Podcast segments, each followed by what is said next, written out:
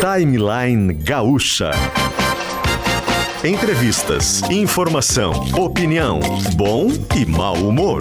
Parceria Iguatemi Porto Alegre, Fiat, KTO.com e HCC Energia Solar.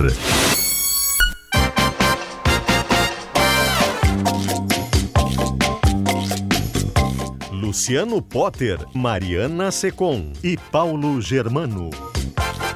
Bom dia, bom dia, bom dia, gente. Tudo bem? Como é que vocês estão? Aqui é o timeline dessa segunda-feira, dia 13 de março de 2023, se espalhando pelo mundo, não só em Porto Alegre, mas também em Austin, no Texas. A gente já conta melhor para isso. Quem, assiste, quem nos assistiu ou nos ouviu na sexta-feira sabe disso, o que, que eu, Luciano Potter, estou fazendo por aqui. Mas sejam todos bem-vindos ao programa. Hoje com a gente está a Fiat Pulse, o SV que pulsa com você. Quem procura moda e estilo com exclusividade encontra no Iguatemi, agora com loja Armani Exchange. Venha conhecer. KTO.com, onde a diversão acontece. E energia solar só se for por assinatura. Escolha um plano de economia da HCC Energia Solar e livre-se das burocracias de instalação. Também com a gente, Stock Center, preço baixo com um toque a mais. Clínica Alfaman, disfunção erétil e ejaculação precoce, tem tratamento, responsabilidade técnica. Cris Greco, CRM 34952. Uh, Gramado Summit, o Festival do Futuro. Estou no Festival do Futuro e vou para outro. Aliás, o timeline inteiro vai para o Gramado Summit, o Festival do Futuro de 12 a 14. 12, 13 e 14 de abril de 2023 em Gramado. Também com a gente Italínia Móveis Planejados. Tudo que você precisa para renovar a casa. E a gente muda o jazz com Conselho de Arquitetura e Urbanismo do Rio Grande do Sul em todo o projeto e obra.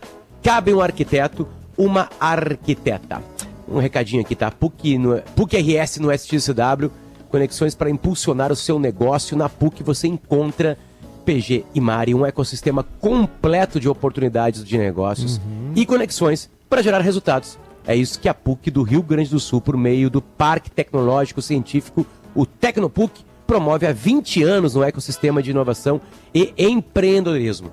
Já são mais de 900 startups aceleradas e 250 empresas que formam uma comunidade vibrante global. O Tecnopuc opera com diferentes mecanismos para auxiliar projetos empresariais, apoio assistencial e infraestrutura para tornar ideias em negócios. E esses negócios, negócios competitivos.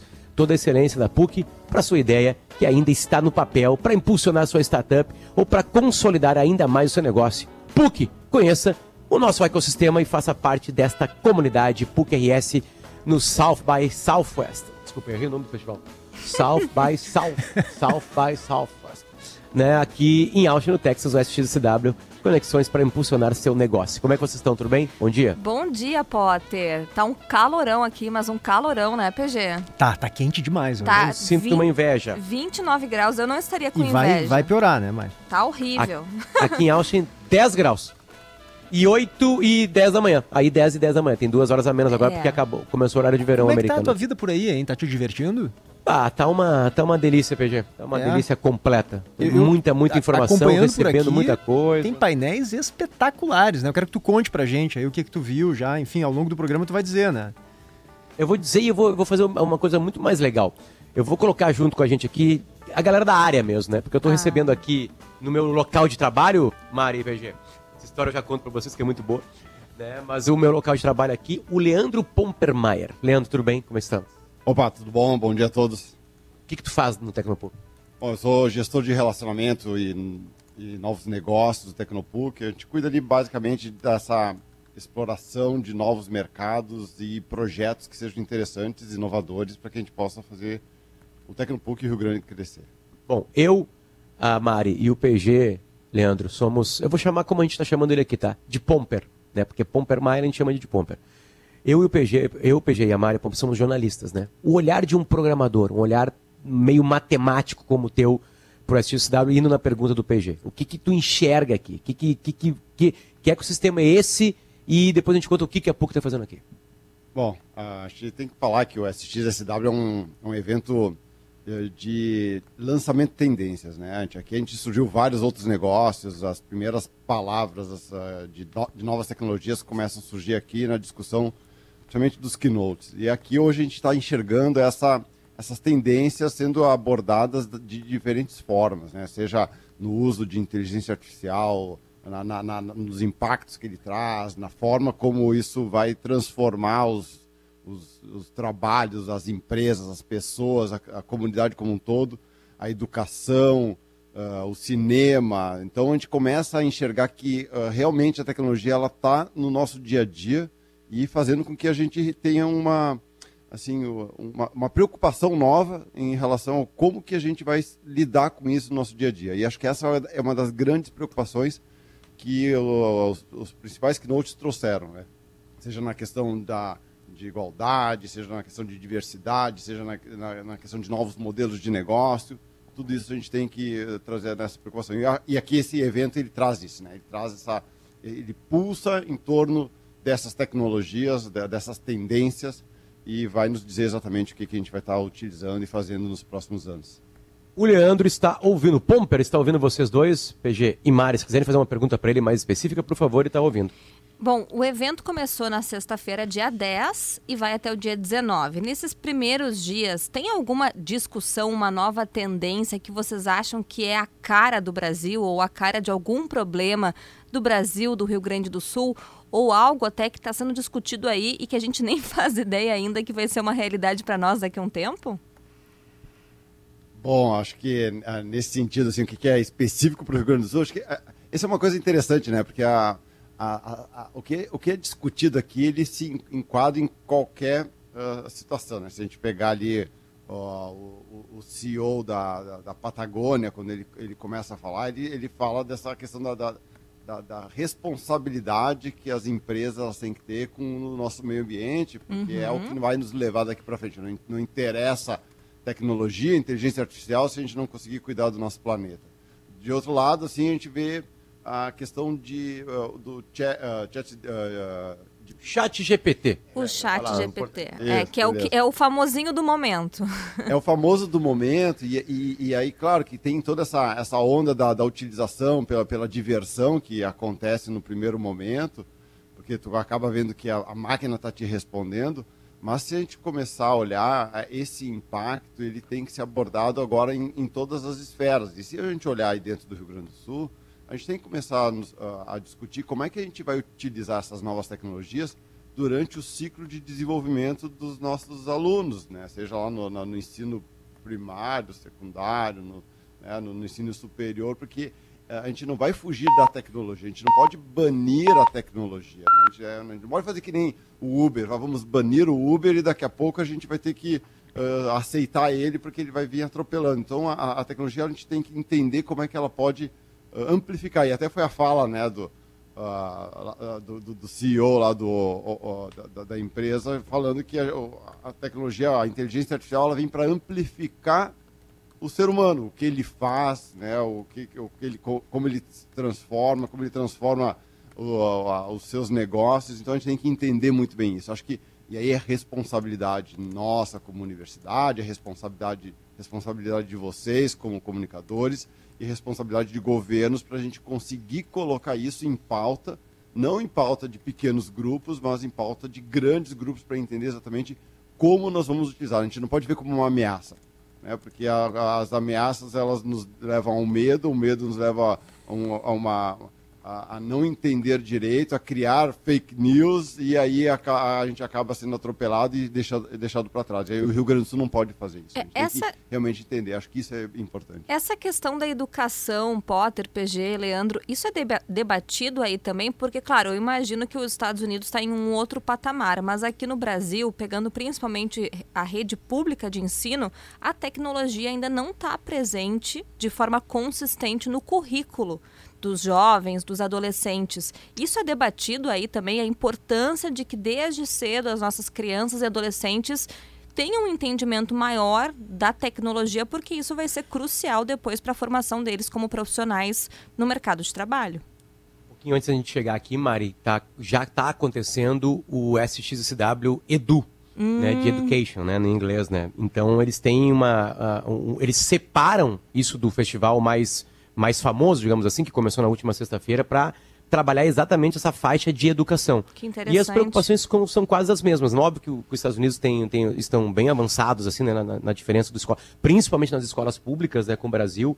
Mas assim, é, é, o, o engraçado, e o Pomper falou uma coisa interessante, né, que as preocupações elas são para quem tem 5 anos de idade, para quem tem 85 anos de idade, porque tudo isso vai bater na gente, né? Vamos pegar uma super tecnologia de, de, de hardware, digamos assim, alguma coisa que a gente teve que comprar todo mundo teve que comprar um aparelho celular inteligente, um smartphone. Sim. Não teve escapatória. É uma coisa que se espalhou, né? Por que, que ele se espalhou? Porque antes todo mundo tinha que usar, porque nele todo mundo precisa de internet. Né? E aí não basta só ter internet em casa, tem que ter internet na rua. Aí todo mundo precisou primeiro de 3G, depois de 4G, depois de 5G e assim vai melhorando a nossa banda. Então isso que é legal, Mari. A discussão sempre gera em torno de um monte de coisa. Por exemplo, a questão de educação vale também para mão de obra especializada. Né? O que o Tecnopuc faz é tentar preparar, porque falta tem emprego sobrando, né, Pomper? Tu quer avisar aí para quem está tá em casa e está escolhendo um é emprego? Qual é o emprego que está sobrando? importante. Não, na verdade, sim, a, a- a- na área de tecnologia, isso é uma, a demanda ah, sempre aumenta, né? Por mais que a gente escute aí que as empresas estão demitindo de tecnologia, que na verdade é um ajuste que acontece no mercado, ah, a, a- a demanda ela é crescente, cada vez mais, né? Se a gente começar a analisar o que, que a gente faz no nosso dia a dia que não envolva um pouco de tecnologia. Então, quando a gente olhar isso, a gente vê que realmente a formação, e eu não estou dizendo que, que necessariamente a pessoa tem que ser um programador, ela tem que entender exatamente do fluxo, de, da criação, da, do uso para se reciclar, para conseguir fazer melhor, para conseguir ser assim, ter uma, uma posição de mercado mais adequada, porque é, é- não é assim, é como a gente lá no passado a gente assim, ó, a gente tem que entender eh, usar na minha época, né, sou um cara mais velho, datilografia, né? Então, pá, vamos ter- eu tenho que eu tenho que fazer um curso de datilografia para conseguir ter uma posição melhor no mercado de trabalho. Hoje em dia eu tenho que pensar aí é, lá na formação básica e depois também em todas as formações superiores, eu tenho que pensar, pai, eu, eu preciso entender, eu preciso entender de programação, eu preciso entender de lógica, eu preciso entender do uso das ferramentas, porque cada vez mais a- a- elas estão facilitando esse conhecimento para que a gente possa ad- adequar as ferramentas para o meu dia a dia. Eu, como gestor de um parque tecnológico, o Potter, como um comunicador, a gente vai usar a mesma ferramenta, mas eh, cada um vai fazer a sua adequação para o seu dia a dia e tirar o melhor proveito. PG, uma coisa que tu, que tu perguntou diretamente sobre né, é, é, alguma coisa que eu estou vendo aqui em todo mundo. Né? Tem, uma, tem uma, uma grande pesquisadora de internet chamada Amy Webb, que foi uma das palestras mais procuradas aqui, né? E ela falou uma coisa muito interessante, que, e, e também é uma faixa de discussão, que é o quanto a gente entrega para a internet. A gente não tem noção do quanto a gente está contando da nossa vida cada vez que a gente mexe em alguma coisa na internet. Né, Eu estou indo desde a coisa mais anedóti- anedótica, sei lá, tipo, né, aqueles sites adultos, né? É O que eu boto na barra de procura lá, PG. O que tu bota na barra de procura lá, PG. Né? Desde coisas muito simples, né? Tipo assim, porque para quase tudo eu uso. E como a internet. Vamos pegar o Chat GPT. O Chat GPT, para quem não sabe, é um site que tu entra, cadastra e tu pergunta, por favor, é, Chat GPT, o que, que eu falo sobre o SXW no timeline daqui a pouquinho? E ele vai lá e vai falar para mim. Vai dar um texto para mim. Eu pego, leio o texto e falo para vocês. Né? Essa é a parte mais engraçadinha. Mas atrás disso existe um compêndio de informação e mais, informa mais capacidade que a internet tem de nos pegar informação. Então a gente está sendo ah, escancarado, a gente está sendo dilacerado. É, Para ter mais informação da gente ainda, eles precisam de mais servidores de internet. Né? O ChatGPT gasta muito mais energia e espaço para manter a gente lá. Então a Amazon e o Google estão preocupados com o ChatGPT. Estou pegando duas super, duas super mega empresas que mandam praticamente na internet. Então, na verdade, afeta a gente aqui, o usuário da pontinha final e os gigantes. Então, tudo é uma nova tecnologia. Então, amplia ainda mais esse olhar. Todo mundo é mexido quando uma nova tecnologia avança rapidamente. Então, mas por mais do que chat GPT desculpa- é prestar atenção no, quan- no que, que essa tecnologia é em si. Eu não entendi por que, que a Amazon tá preocupada com o chat GPT. Ela está preocupada porque ela é a dona de boa parte dos servidores do mundo. Ela, a- boa, ela ganha mais grana é, cedendo espaço para a internet e para as empresas da internet guardar as informações e ter, o, a, ter, ter a máquina para andar. Bom, perto, pô, tu é programador. Como se ela Não, tivesse eu vários acho que faltou a depósitos. explicação, né? Eu podia chegar com uma explicação técnica aqui, mas na verdade é isso, né? Toda a informação que a gente utiliza uh, seja no, no, no, aquilo que a gente cria na internet ou que a gente acessa, isso está depositado em algum lugar, né? Que são uhum. os servidores. E a Amazon, ela, ela tem essa rede. Não, a Amazon é uma das maiores, né? Mas ela tem essa rede uh, espalhada pelo mundo inteiro, onde quando tu vai buscar essa informação, ela tá, tu vai lá naquele depósito, pega esse essa, essa informação e carrega para o teu computador, para o teu celular e utiliza ela. Então, se a, a ferramenta está utilizando mais informação, ela vai precisar de mais espaço e, obviamente, é, isso alguém vai ter que fazer, né? não vai ser no quintal de casa. Então, uma grande empresa começa a fazer isso, a ter essa preocupação para aumentar seu parque. Eu queria o, falar Potter. sobre a Amy também, que isso é uma coisa bem interessante que ela falou, hum. que em um determinado, assim, a, a, internet como a gente conhece, ela disse que ela, ela, ela essa acabou, né? Que a gente estava muito numa questão de usuário. Vou lá e uso a internet. Ah, ela disse que a, agora a gente está eh, sentindo que não, não somos nós que usamos a internet, é a internet que está nos, nos usando, porque ela começa a nos conhecer melhor. Ela conhece o que, que eu faço, ela sabe ah, se eu saio do, da PUC e vou até a RBS, ela, ela conhece porque eu utilizei o Waze, então essa informação já vai para a nuvem e, a, e, aí já fica depositada e alguém pode utilizar. Sabe o que tu ela, compra, ela... o que tu come, com quem tu é casado, sabe tudo. Né?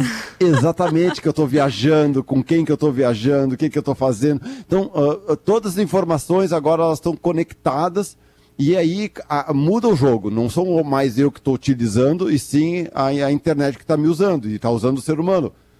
Por, porque eu dou lá, eu, eu aceito, né, e não tem como fugir, então a, a, gente começa a entrar nessa onda de que também não pode entrar em paranoia agora, né? Senão não vou mais usar a internet, vou ficar numa uma caverna e me esconder do mundo. Não tem como fugir disso. O que a gente tem que fazer exatamente é entender qual o melhor uso e, e se beneficiar desse uso. E aí ela também fala dessa, dessa divisão, né? Porque se a gente pegar toda essa transformação, seja da, da inteligência artificial, seja né, dessa, da, das informações que a gente acaba depositando e sendo utilizadas por essas grandes redes, a gente podia pegar e, e ter uma, um uso melhor. E ela, ela, ela deu um exemplo bem interessante, que é o seguinte, hoje a gente quer assistir, ela deu o exemplo do Friends, não sei se tu lembra disso, Potter. Ah, eu quero assistir uh, Friends. Aí eu tenho que achar qual é a, a empresa que está disponibilizando Friends, seja lá, não sei se eu posso falar, Netflix. HBO Globo, Max, é. É, seja qual for, é, exatamente. Qual Joga for. no Google, né? Onde assistir Friends no streaming. É isso que a gente costuma fazer hoje em dia. Né? Exatamente. E ela falou assim: ah, no futuro, se a, se a gente conseguisse ter isso uma, de uma forma mais transparente e de, uh, com um benefício maior para a sociedade, eu simplesmente chegaria para para a internet, vamos chamar dessa forma, né? E assim, eu quero assistir Friends tal episódio. E esse serviço todo sabe onde está sendo uh, disponibilizado e vai colocar na minha TV. Sem eu me preocupar em, ah, será que está no Netflix? Será que está na HBO? Será que está na Amazon?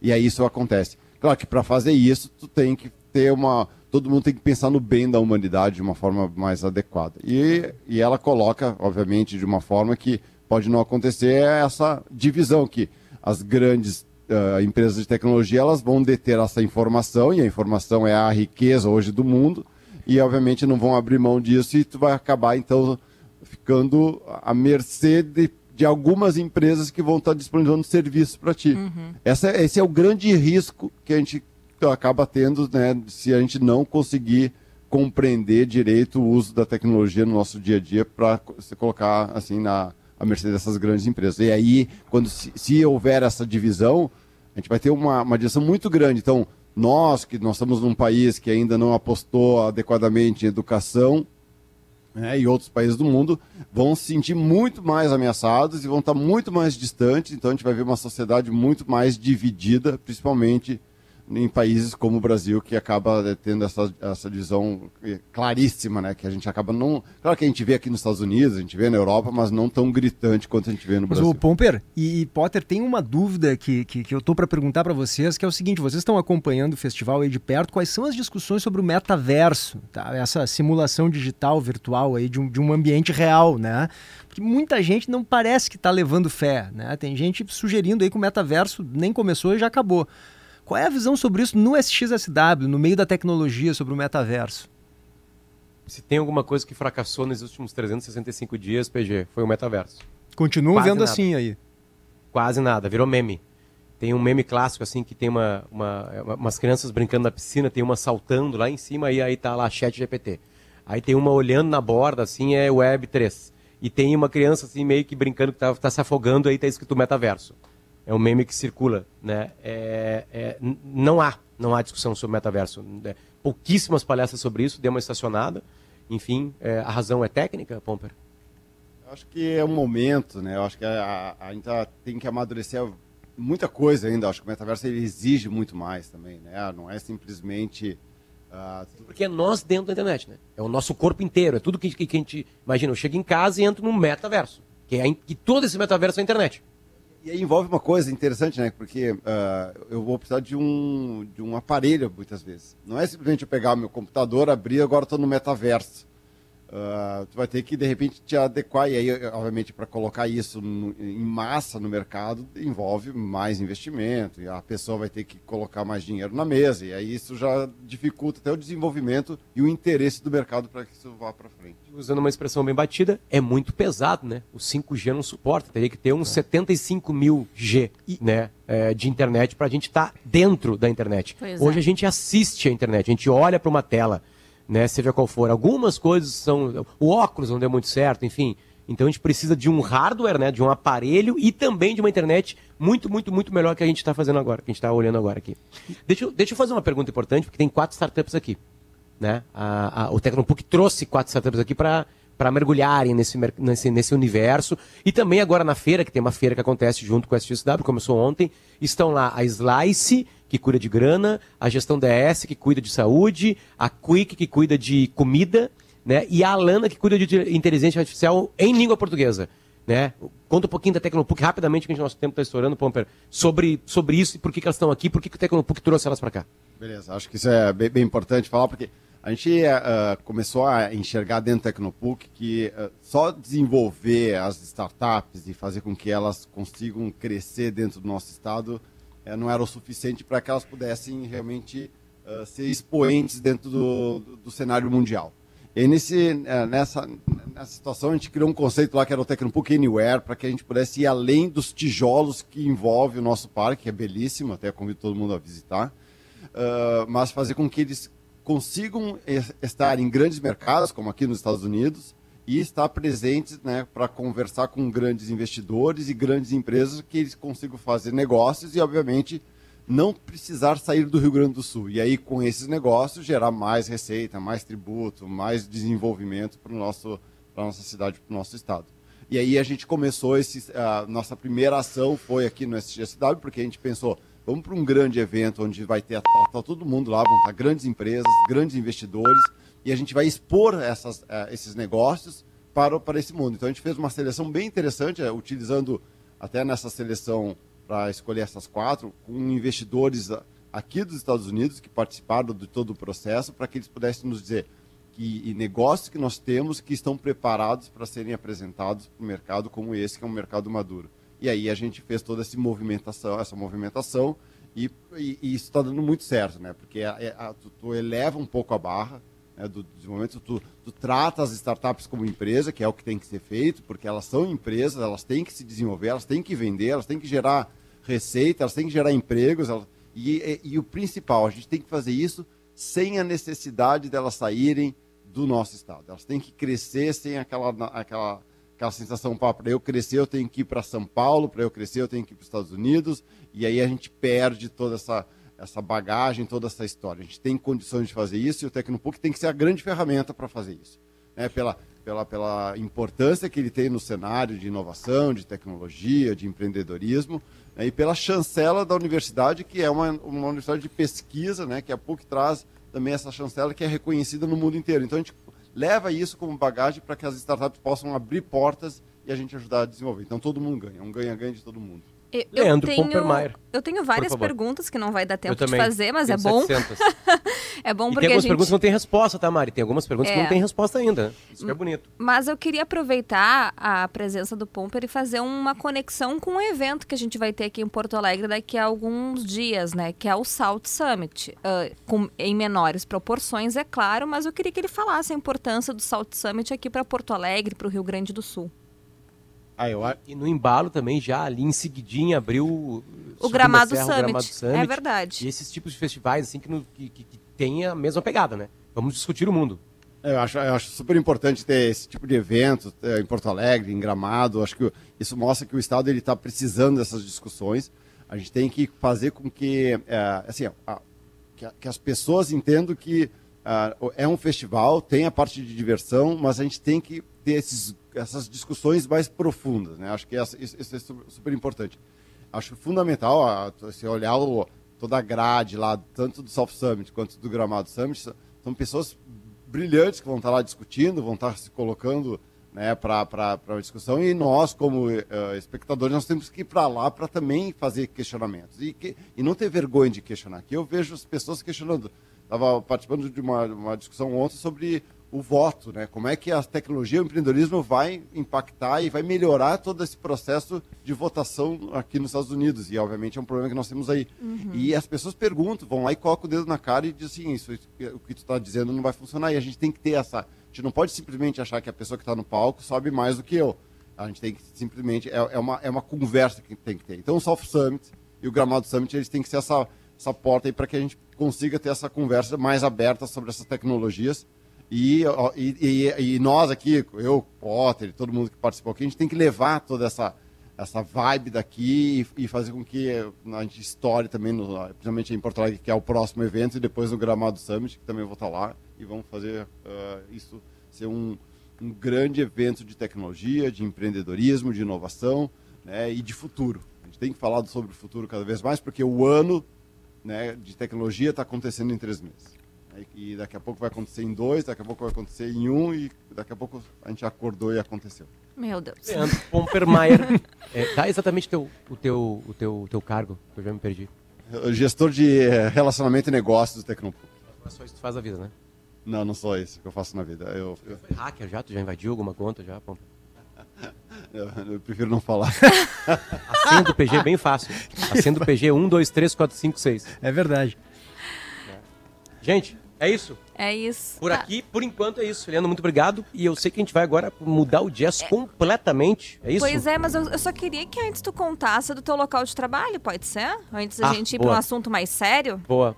Eu estou numa uma espécie de aparte hotel e aí o equipamento oficial, digamos assim, da Rádio Gaúcha que eu tro- trouxe, chamado Access, ele precisa de internet de cabo ou de Wi-Fi. E ele é um equipamento que só serve para isso, não serve para mais nada, não tem, uma, não tem tela para eu ficar navegando, enfim, não é uma coisa eh, que a gente está acostumado, assim, né? É um super equipamento de ponta, assim, poucas rádios do mundo têm, diga-se passagem. E eu cheguei lá e pedi para eles liberarem, porque não estava dando nenhum cabo Wi-Fi para esse aparelho. E eles falaram que não, que não dava, porque eh, o apartamento não é um local de trabalho. O apartamento é um local de descanso e que eles têm salas de trabalho, Olha isso. né, para eu poder ir para lá. Eu disse, então tá, então me dá uma sala de trabalho. Custa 45 dólares 4 horas. né? Aí Quatro horas, entendi- 45 dólares. Tava, não, tava tudo muito bonito, né? Porque eu tava assim, pô, que legal, né? Os Eu pensei um também. apartamento para eu descansar, que é uma bobagem, que eu posso trabalhar com um smartphone, com um tablet, com um computador, enfim. Mas beleza, né? Aí eu, eu tava achando muito bonito, já ia escrever até uma coluna sobre isso, né? Pô, o cara A que eu aluguei, né? É, social exatamente. do hotel com o descanso verdade- mental. Não. Na verdade, ele queria 45 doletas, é isso que ele queria. Né? Que, que aqui no Brasil, no, no meu cartão, com IOF, dá mais ou menos uns 7 mil reais hoje, no preço de hoje, né? Então, eu optei por te- ter outros tipos de tecnologia aqui nos, no meu smartphone para poder entrar com vocês. Eu tô num aplicativo aqui que a gente usa, enfim. É isso. Do bom, do bom, do bom, do bom papo, a gente vai para um papo mais ou menos, é isso, Mari? Bem É. mais ou menos, dias passagem, né? É um papo mais pesado, né? A gente, enfim, desde o dia 24 de fevereiro a gente vem acompanhando de perto, né, PG, a questão do, de Bento Gonçalves, onde 207 trabalhadores foram resgatados em condições análogas à escravidão. Esse tema tomou o Rio Grande do Sul. A gente realmente discutiu muito a questão do trabalho escravo e vejam só, aconteceu novamente em uma nova região. Ah, uma ação do Ministério Público do Trabalho libertou 82 pessoas que estavam sendo submetidas a trabalho escravo, trabalho semelhante ao escravo, em fazendas de arroz em Uruguaiana. Uruguaiana. E é para lá que a gente vai com o repórter da RBS TV, o Pablo Iglesias. Bom dia, Pablo. Bom dia, Mariana, Potter, PG, para todo mundo que está nos acompanhando aqui na Rádio Gaúcha. É isso mesmo, segundo a investigação aí do MPT, que está em andamento, subiu de 56 para 82 o número de trabalhadores em situação semelhante à escravidão que foram resgatados em lavouras de arroz aqui em Uruguaiana. Esse número aumentou depois que foi feito um cruzamento de dados das equipes de resgate que participaram da operação na sexta-feira, que foi quando, que foi quando a informação foi divulgada. Como eram várias equipes, ainda não se tinha o número total, que agora está atualizado em 82 pessoas. Essas pessoas trabalhavam em duas instâncias aqui de Uruguaiana, a Santa Adelaide e a São Joaquim. Essas pessoas, então, eles trabalhavam né, é, no corte manual do arroz e também na aplicação de agrotóxicos na plantação. Os resgatados não utilizavam equipamentos de proteção e caminhavam à exaustão antes de chegarem ao local em que desempenhavam as, as atividades, de acordo com as autoridades. A refeição e as ferramentas de trabalho eram pagas pelos próprios empregados. As condições de. Tivemos um corte. É. Tá, acho que está refazendo a conexão no WhatsApp com o Pablo. Mas. Mais um caso, né, gente? Mais um caso. ma- ma- melhor, mais do que mais um caso, mais uma indústria. Pois mais é, uma indústria mais um metido, setor, né? Arroz. Agora a gente está falando de arroz, né? Produção de arroz. É, e a gente teve recentemente no Rio Grande do Sul, bom, o caso do arroz, Maria, o caso das Da uva. vinícolas e anteriormente a gente teve um caso ainda daria para chamar de Frangos, uma, Não, e de uma escrava ah, doméstica, Doméstica. né? No hotel. Foi aquele caso em Garibaldi também, de um hotel em que uma senhora foi resgatada depois de ser desaparecida por 40 e poucos anos, né, de sua família. Então, o Rio Grande do Sul vai ocupando um espaço, aí, infelizmente, nas mais eh, diversas né, possibilidades que se tem hoje sobre eh, trabalho escravo contemporâneo. É muito triste. De- O Pablo, tá, tá de com a gente de novo? volta. Aham. Tu estavas Complete, detalhando, por favor, Pablo, é a questão das condições que essas pessoas Isso. estavam vivendo. Ah, perfeito. Então, como eu estava falando para vocês, a refeição e as ferramentas de trabalho elas eram pagas pelos próprios empregados. E Nossa. as condições eram então comida estragada, falta de água para beber e caminhadas de cerca de uma hora sob o sol escaldante. Você sabe que o sol aqui da fronteira, né, no verão, ele ultrapassa aí as te- a temperatura, né, as temperaturas de mais de 40 graus. Ontem, né? Uruguaiana foi a cidade mais quente do Brasil, por exemplo. É mais de 37 graus, né? Se algum deles adoecesse, eles teriam a remuneração descontada. Ah, além disso, né, ah, desses 82 resgatados, 11 são adolescentes. Ao Olha todo, só. 53 pessoas estavam na estância Santa Adelaide e 28 na estância São Joaquim. Agora, segundo informou o Ministério Público do Trabalho, a investigação busca identificar quem são os empregadores dessas pessoas. Os proprietários da estância São Joaquim disseram que a propriedade está arrendada e que não sabiam dessa exploração, e a estância Santa Adelaide ainda não se manifestou sobre o caso. Em nota, a Federarroz afirmou aí que pega o cumprimento irrestrito às leis do país e também o compromisso com a construção de uma sociedade livre, justa e solidária. Também o governo do estado disse que fez o acolhimento dos resgatados e agora agilizam a liberação do pagamento dos valores emergenciais e que esses eh, resgatados aí já foram encaminhados para suas casas e que ninguém precisou de abrigo. Esses- essas pessoas eram naturais aqui da região de cidades como Ah, Itaqui, Alegrete e também Uruguaiana. É, eu ia perguntar justamente a origem dessas pessoas e tu sabes, Pablo, como é que chegou até as autoridades? Foi uma denúncia anônima que foi feita? Segundo me informou então aí o procurador do Ministério Público do Trabalho aqui de Uruguaiana, uma denúncia, né, foi foi feita ao Ministério Público que compareceu a uma dessas instâncias aí e acabou ah, encontrando esses, esse, essas pessoas aí nessas condições, né, ouviram essas pessoas e aí fizeram resgate aí imediatamente, depois foram até a outra instância Aí um homem foi preso em flagrante, um homem de 56 anos foi preso em flagrante, um suposto aí é, empregador. Ele foi preso em flagrante, mas pagou a fiança e já foi liberado. E agora o Ministério Público e as outras autoridades que estão junto, a Polícia Federal, por exemplo, buscam aí na- a identificar quem são esses empregadores, se é uma pessoa ou se são ou se é mais de uma pessoa. Isso eu queria perguntar também. No caso de Bento Gonçalves, nós tínhamos uma empresa terceirizada que foi quem trouxe os trabalhadores, a maioria da Bahia, e forneceu a mão de obra para as vinícolas. Nesse caso, a contratação foi feita por essas duas fazendas ou havia intermediação de uma outra empresa? Segundo o que a investigação já é, mostrou aí, já divulgou, é, este, este homem que foi preso, então, ele seria a pessoa que teria feito essa contratação, mas ele não representa nenhuma empresa. Ele, ele contratava por conta, não tinha nenhum registro legal. Então, por isso que ele foi preso em flagrante, mas aí, com o pagamento da fiança, ele foi liberado. Pablo, pelo que eu entendi também, essa a Fazenda São Joaquim diz que eles, eles eles tratam de, de, de, pecuária, né? Mas que a parte da fazenda que, que, que, que, que é dedicada à cultura do arroz, ela é arrendada para uma outra fazenda, né? Então isso que eles dizem que, ó, eu não, eu não tenho relação com isso porque eu, é como se eu tivesse alugado um pedaço da minha fazenda para outra pessoa usar. Então eles dizem que não sabiam, né? É isso aí, PG. Isso é uma prática muito comum aqui entre as cidades da região de os proprietários rurais arrendarem parte do campo ou todo o campo para o plantio, né, para o cultivo aí de plantações, nesse caso o arroz, que é a cultura mais forte aqui da fronteira oeste, e o que a, a São Joaquim disse aí que eles que essa parte do cultivo do arroz estava arrendada para outra pessoa, né? E, e não tinham conhecimento que a mão de obra ela era explorada dessa forma. Bom, é. Obrigada, viu, Pablo? Esperamos explicações. Nós, é, em tempo, né, nós seguimos acompanhando, estamos em contato direto com o Ministério Público. Qualquer atualização, nós trazemos de volta aqui para vocês. Pablo Iglesias lá de Uruguaiana, mais um setor envolvido em é. trabalho análogo à, escra à escravidão. A, a, a Federa Rose, né, a Jane estava dizendo agora no Gaúcho Atualidade, Mariana, uh, emitiu uma nota técnica, né, para os produtores vinculados às associações de arrozeiros, em que dizia na nota técnica que, bom, vamos esclarecer algumas coisas e tal. Uma delas é que é, a, a condição análoga à de escravo teria que atender alguns requisitos. E aí ela fala aqui, a Federa Rosa, em submissão a trabalhos forçados e restrição da liberdade de locomoção né, da, da, desses trabalhadores. Não necessariamente, né? Acho que é importante só a gente esclarecer isso.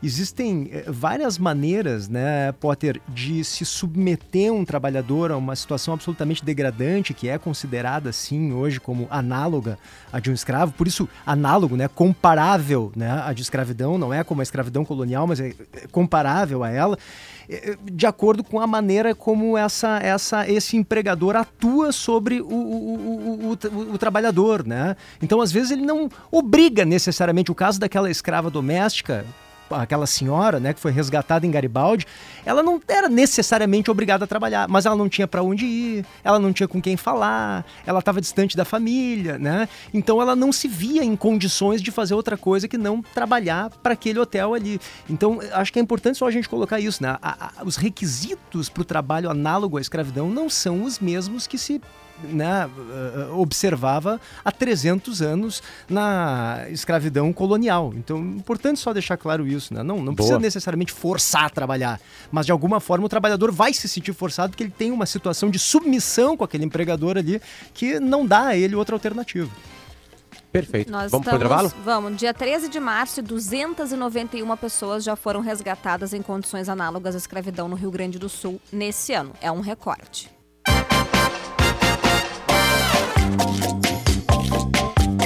De volta com o Timeline, gente, tudo bem? Sejam bem-vindos novamente ao Timeline da segunda-feira, dia 13 de março de 2023.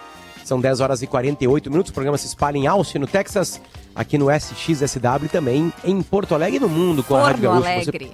Você... Forno Alegre. Aqui tá 10 graus, gente. 11 agora, nesse exato momento. 30. Aí tá 29, 30, né? Aqui 30, 30. recém começou, vai piorar. Uma boa, uma boa diferença, uma boa diferença. Sejam bem-vindos ao Timeline. Novamente, porque ele está com o Fiat Pulse, o SUV que pulsa com você. Quem procura moda e estilo com exclusividade encontra no Iguatemi. Tem loja Armani Exchange, agora venha conhecer. Energia solar só se for por assinatura. Escolha um plano de economia da HCC Energia Solar e livre-se das burocracias de instalação. E também com a gente, KTO.com, onde a diversão acontece. A gente muda o jazz agora.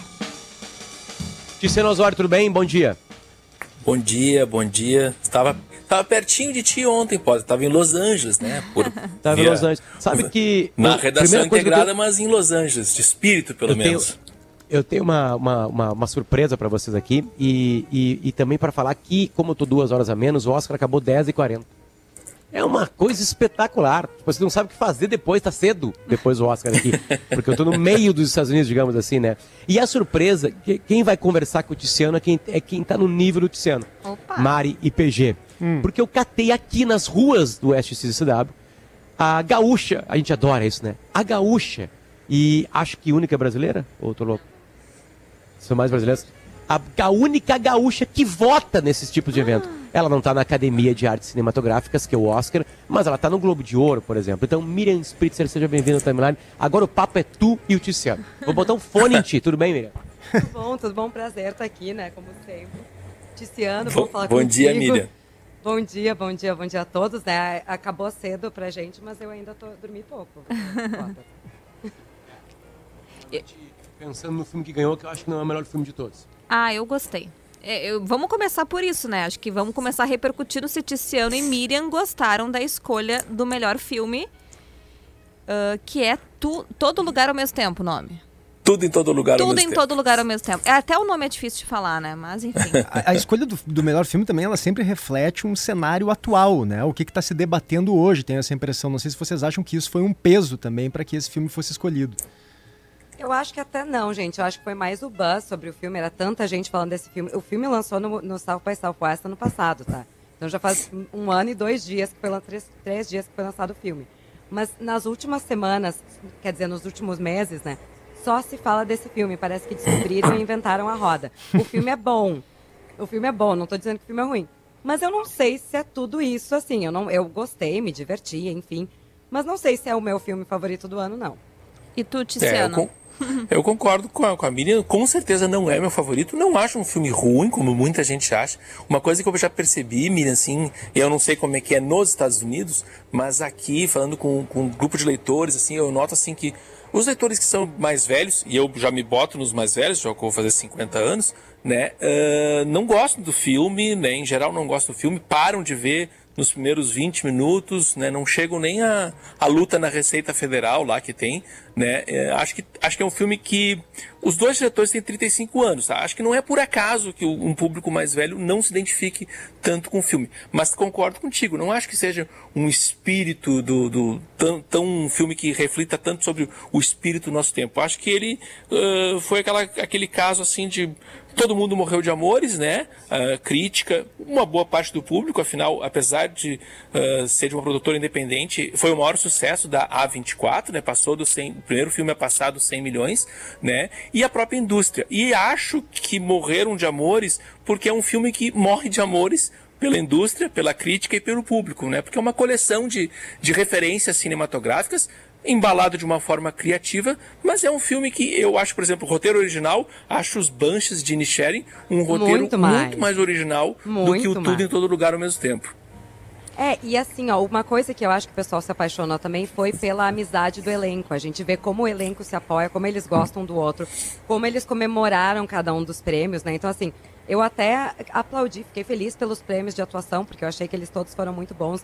A Jamie Lee Curtis mereceu super por Muito. melhor atriz coadjuvante, pelo conjunto da obra, até mais do que pelo filme em si, né? Porque tem muito prêmio do Oscar que é assim, o Brandon Fraser também levou muito pelo comeback dele, pelo retorno ao cinema, do que pelo, pelo A Baleia, apesar de estar excelente também. Então, assim, é, eu, eu fiquei super emocionada de ver o, o Ki Yang Kwan lá recebendo o prêmio, depois abraçando o Harrison Ford, conta toda a história dele, né? Assim, em dois segundos a gente vê como aquilo é importante. Mas é isso, assim, esse buzz todo, esse barulho todo. E eu noto, Tiziana, não sei se nota isso também, que as pessoas estão muito ou apaixonadas ou odiando o filme. não existe um meio termo, assim, de ah, gostei, me diverti, foi legal. Aqui é a primeira vez que eu tô ouvindo isso. É, sim, por isso que era, era a minha esperança de que tivesse alguma surpresa, né? Porque o sistema de votação do Oscar ele é meio complexo, né? Então, claro, ele pode- o tudo em todo lugar ia estar em primeiro lugar em várias ah, cédulas dos votantes, mas poderia também estar em último em, em várias outras. Afinal, a academia também tem uma um eleitorado bastante velho, né? Mas no fim, eu cheguei a me animar com, com a possibilidade de nada de novo no front surpreender, porque ganhou, começou ganhando mais prêmios, né? Inclusive o de fotografia e o de design de produção, que não eram assim eh, dados como certos para o filme alemão, mas no É, fim muita o gente tudo em falava todo do mundo. Elvis, né, para essas, pra essas categorias. Sim, sim. E, e, e para melhor filme também se aventou a possibilidade de um Top Gun Maverick, né? Ser a, ser a surpresa de, de última hora, né? Mas se fosse vocês escolherem, qual seria o melhor filme, Miriam, tu primeiro? Olha, eu não posso assim abrir meu voto tão abertamente porque eu voto em outras premiações. Mas como a gente divide em duas categorias, Eu vou dizer para vocês, para mim, o filme que eu carrego depois de ter assistido vários desses filmes durante o ano é Fablesman do Spielberg, que Ah, é um filme que eu ainda. acho que conta a história dele, é assim, ele explica como é que o Spielberg virou esse cara que é o pai da magia no cinema atual.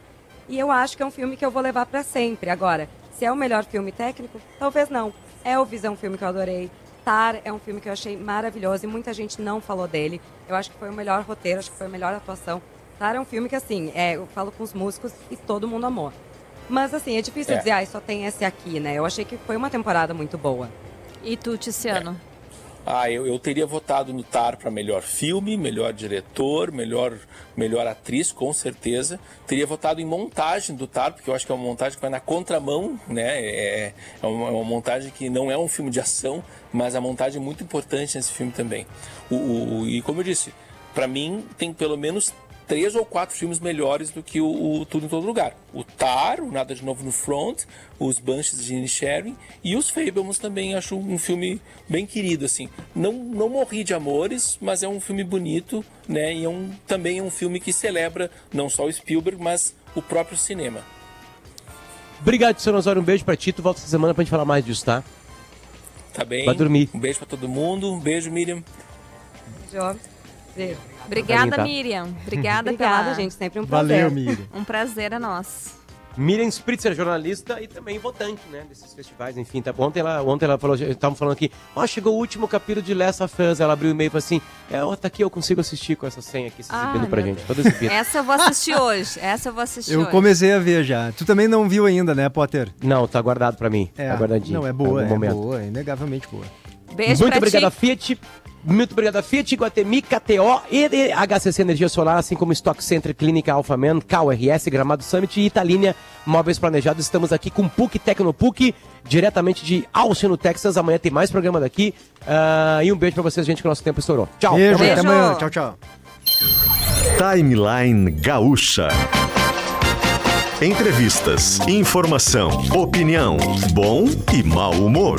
Parceria Iguatemi Porto Alegre, Fiat, KTO.com e HCC Energia Solar.